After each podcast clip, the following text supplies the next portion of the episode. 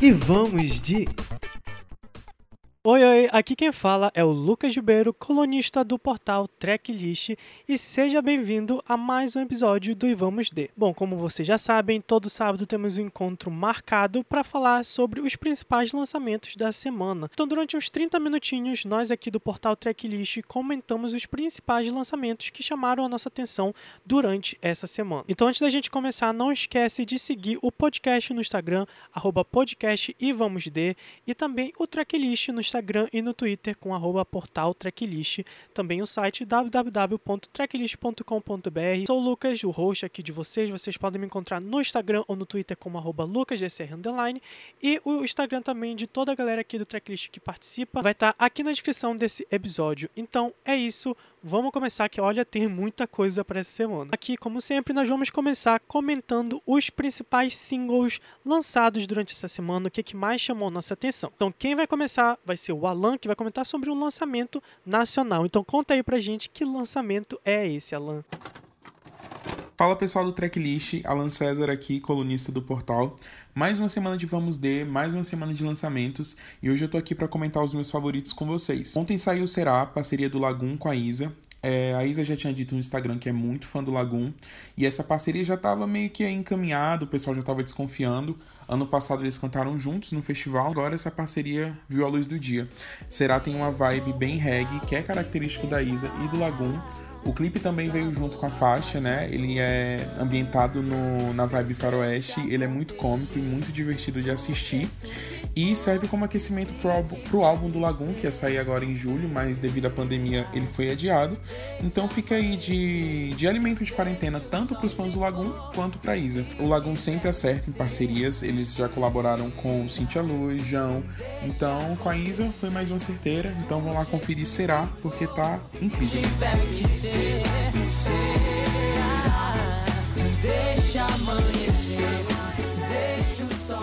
Próximo lançamento, quem vai comentar é a Giovana. Então fala aí, Giovana, qual é esse lançamento que tu tens para falar pra gente?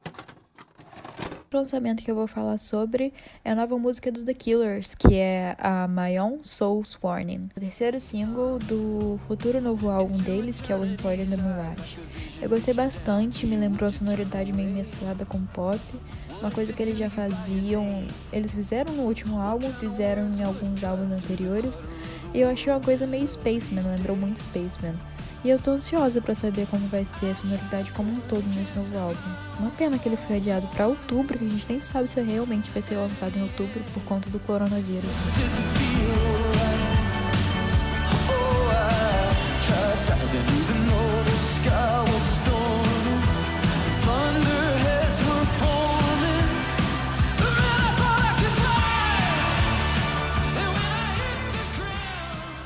A próxima música, inclusive, é uma música que eu curti bastante e eu não esperava que ela ia ser desse jeito, mas quem vai comentar é mais uma vez o Alan, então volta aí, Alan, e fala o que, que tu achaste desse lançamento. Ainda falando de singles, essa semana teve a Experience do Khalid, do produtor britânico S.D. Lewis e da Vitória Monet. Para quem não conhece, a Vitória Monet é uma das compositoras aí que está por trás de vários hits da Ariana Grande. Além da própria Ariana Grande, ela já colaborou com John Legend, Fifth Harmony, Janae Aiko, Big Sean e agora tá aí. Agora não, já tem um tempo que ela tem batalhado para conquistar o espaço dela enquanto cantora. Bom, essa música eu realmente estava esperando um R&B por ser um ritmo que o Khalid trabalha e por ser uma por ser também da vibe dela. Mas para minha surpresa, essa música ela é um dance retrô e ela fala sobre como a sua experiência pode ajudar a outra pessoa que você se relaciona, como pode tornar ela melhor né? E ao anunciar, a Vitória tinha falado que eles tinham hesitado em lançar essa música porque ela nesse momento que o mundo tem passado, né? Mas ela falou que essa música é para trazer leveza, para servir de refúgio para o pessoal que anda aí meio para baixo nesse período. E essa música vai integrar o novo trabalho dela aí que tá para sair, Jaguar. E esse é o quarto single dela aí solto. Vão lá conferir Experience porque é uma música muito legal.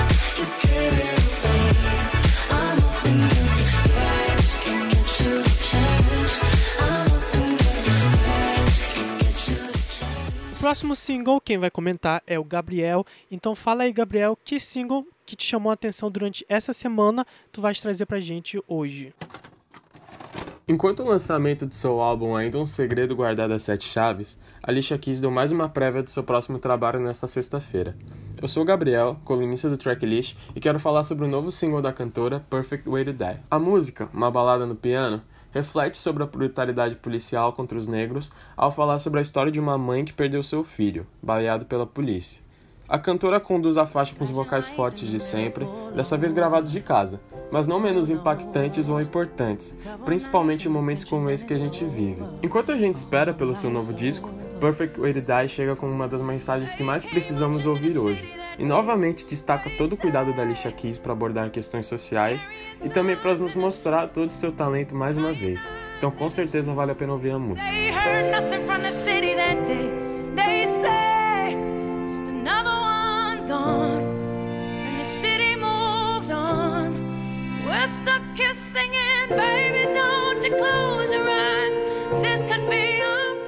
Outra música lançada e que também chamou a atenção, inclusive, de bastante gente, tem um clipe muito emocionante. Quem vai comentar mais uma vez o Alan? Volta mais uma vez aí, Alan. Qual é essa música que tu tens para falar pra gente?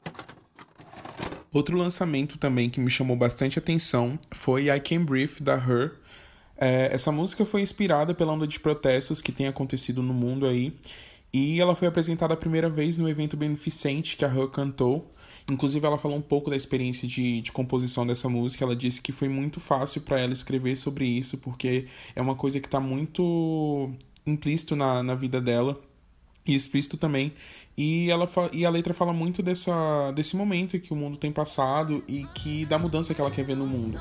É, a Her, no quesito vocal, dispensa comentários. Então, assim, além de uma música para esse momento de quarentena, é uma música que vale muito a pena a audição por uma questão de reflexão e pelo trabalho da Her ser simplesmente incrível. Então, vamos lá conferir, porque eu estou completamente viciado em I Can Breathe. Color of his skin. Do not say you do not see color. When you see us, see us. We can't breathe.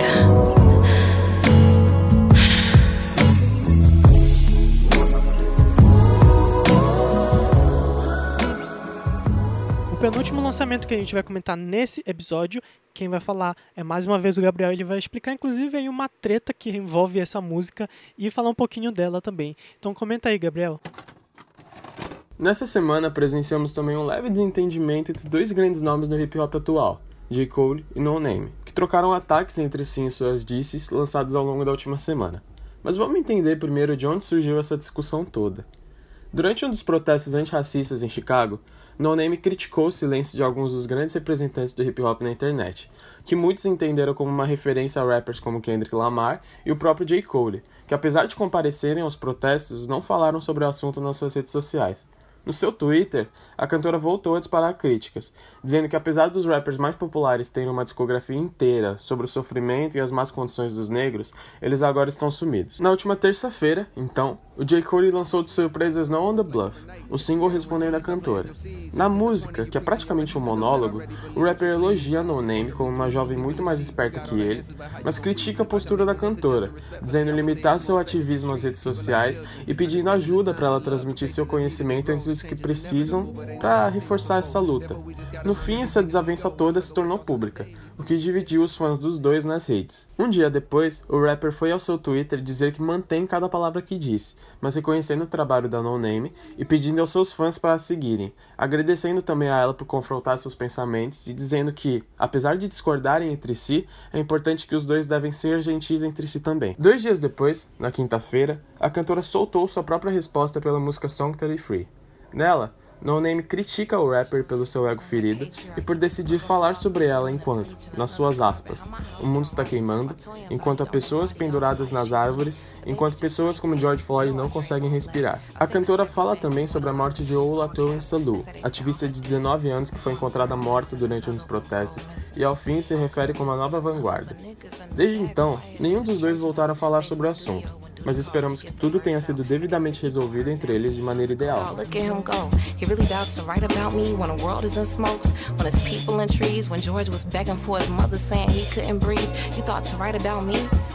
One girl missing, another one go missing. One girl missing, another one. Yo, but little did I know all my reading would be about there's trans women being murdered, and this is all he can offer. Para fechar com chave de ouro, a gente não poderia deixar de comentar esse grande lançamento que mais uma vez veio do nada de madrugada, que ela gosta de fazer isso, que é a música Black Parade da Beyoncé. Então, mais uma vez essa mulher faz um lançamento de madrugada sem anunciar, só lançar aí, do jeito que ela sempre faz, né? E assim, posso falar aqui que eu sou Beehive mesmo assim, tipo, é uma é uma não, é a minha cantora favorita da vida. Espero um dia poder vê-la ao vivo. Então assim, quando eu acordei e eu vi as mensagens falando, gente, Beyoncé lançou música, eu fiquei, é o quê? O single foi lançado, então, no dia do que eles comemoram lá nos Estados Unidos, que se chama Juneteenth, que é uma celebração, comemoração ao fim da escravidão. A composição, assim, eu posso começar, que eu acho que é uma das dos pontos mais altos da música é a composição, que é uma coisa muito, muito rica.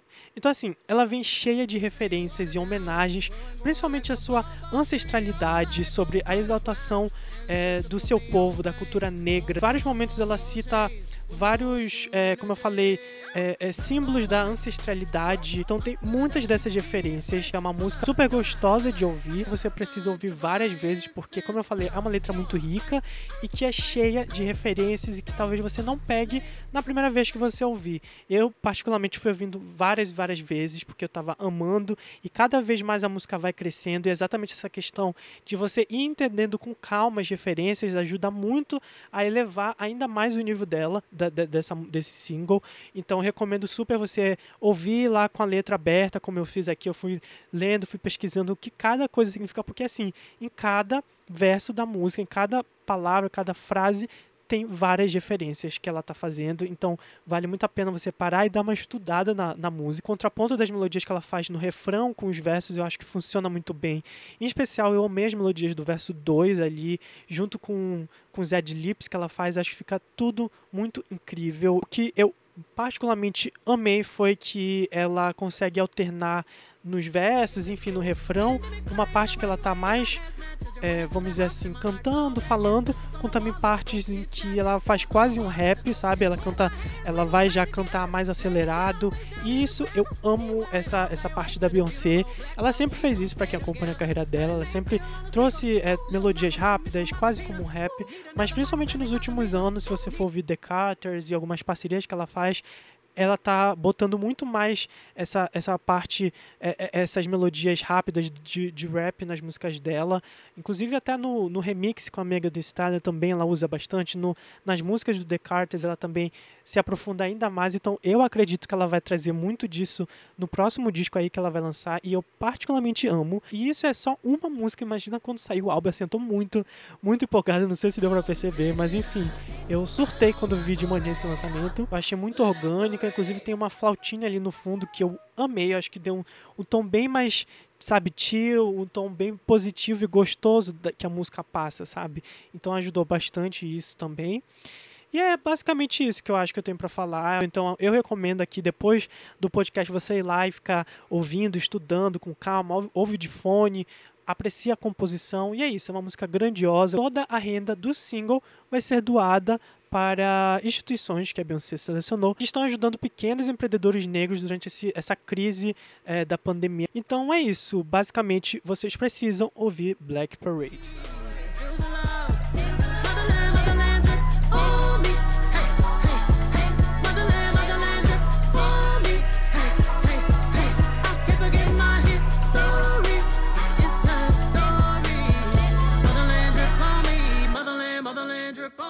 Depois dos singles, então, a gente chega para a sessão de álbuns. Quem vai começar agora, vai falar do primeiro álbum, é o Gabriel. Fala aí pra gente, Gabriel.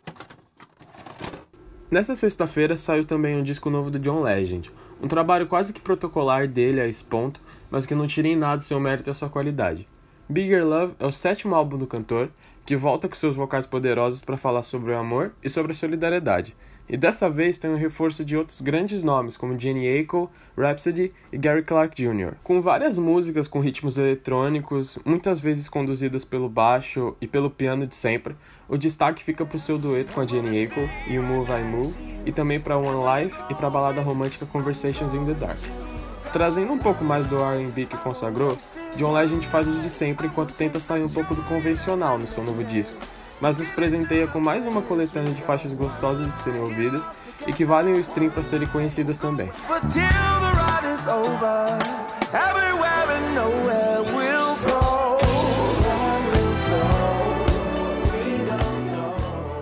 O segundo álbum que a gente vai comentar aqui nesse programa, quem vai comentar vai ser a Giovanna sobre um disco que, olha, tá dando o que falar, o pessoal tá amando bastante e é de uma grande lenda da música. Fala aí pra gente, Giovanna, que lançamento é esse?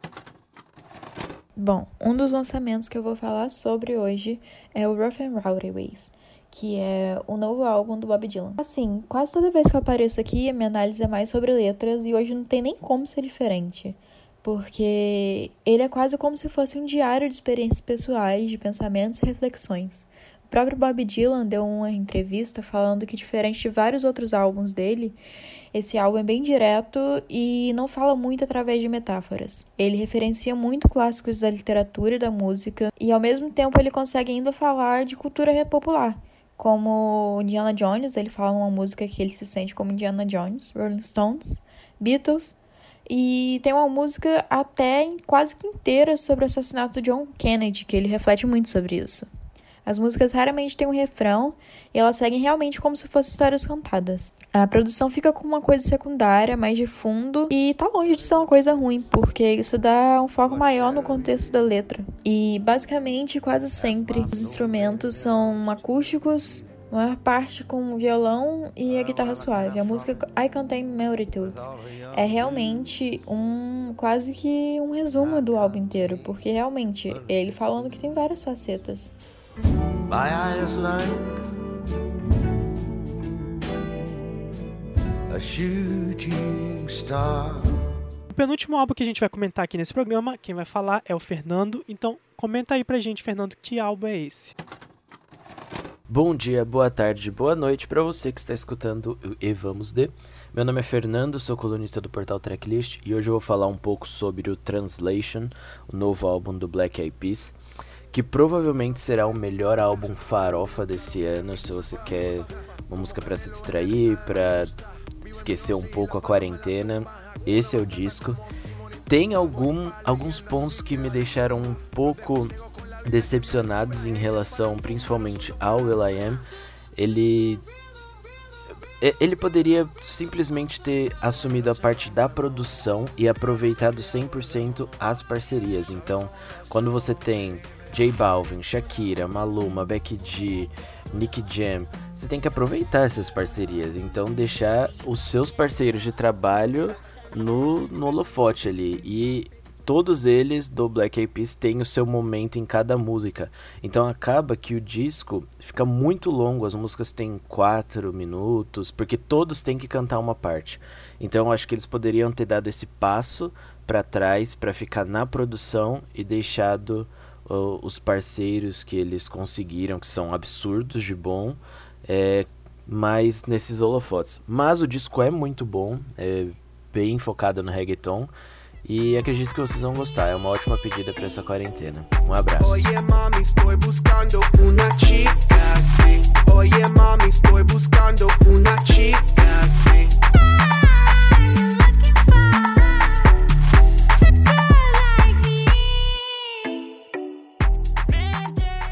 E para fechar então o nosso programa dessa semana aqui do Vamos De, o último álbum que a gente vai comentar, quem vai comentar vai ser eu e o Alan, então vou deixar o Alan primeiro falar, que é o novo disco incrível da Tiana Taylor, o The Album.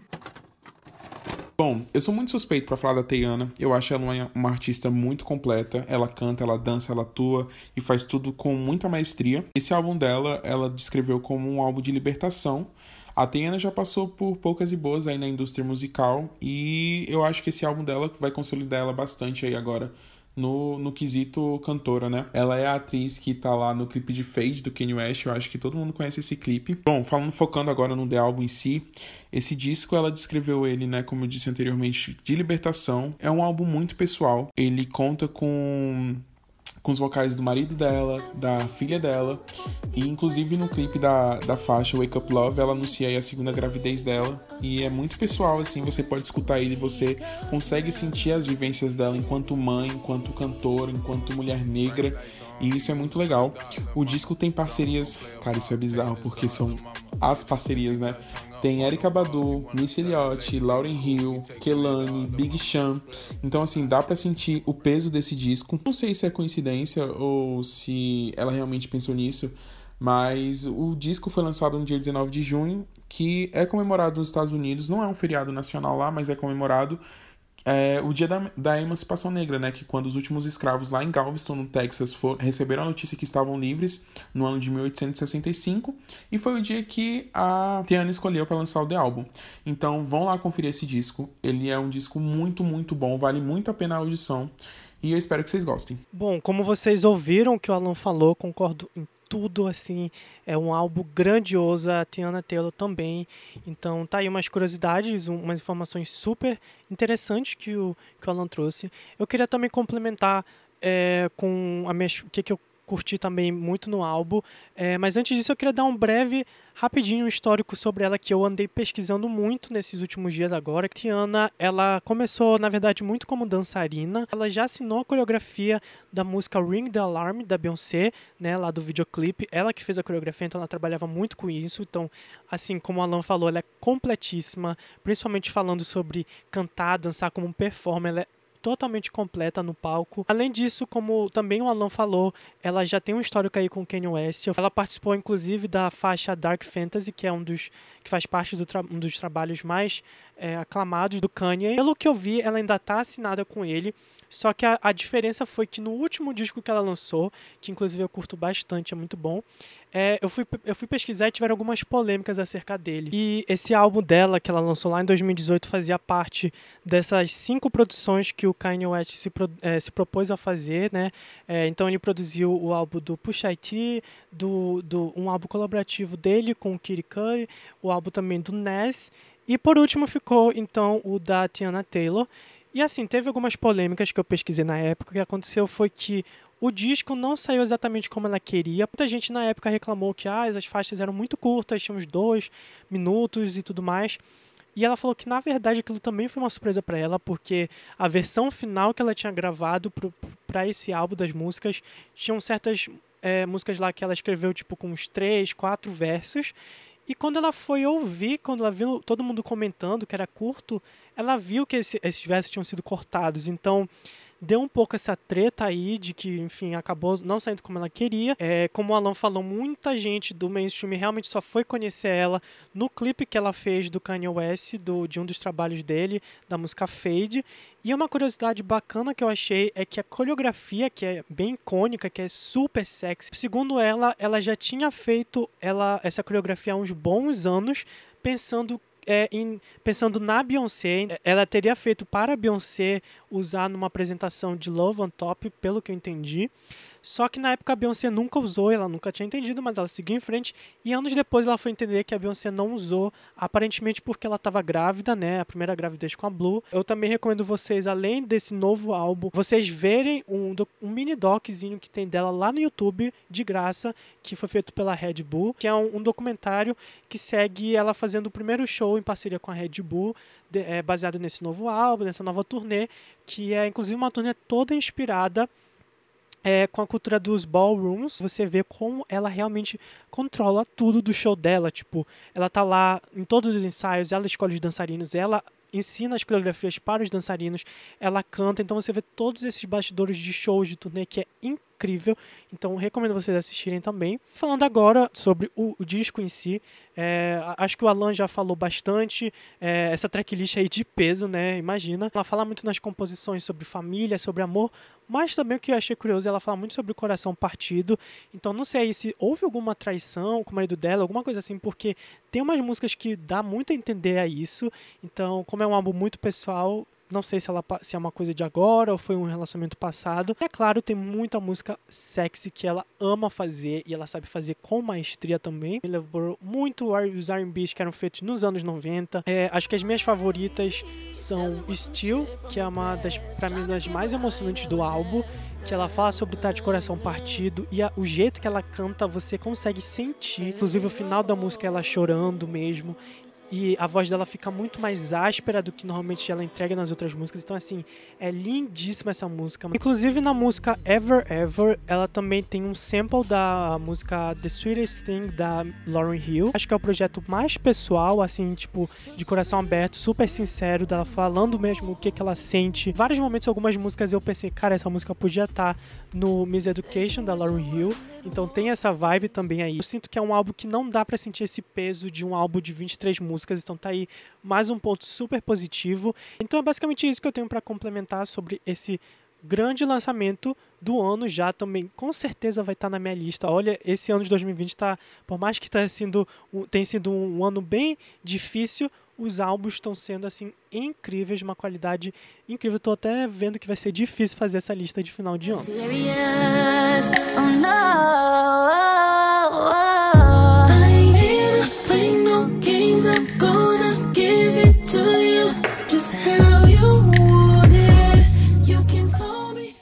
Bom, então é isso. Eu acho que fechamos mais um programa dessa semana. Eu espero que vocês tenham gostado. Por favor, manda feedback pra gente. Vai lá no arroba podcast e vamos de, ou também lá no arroba portal tracklist no Twitter, no Instagram.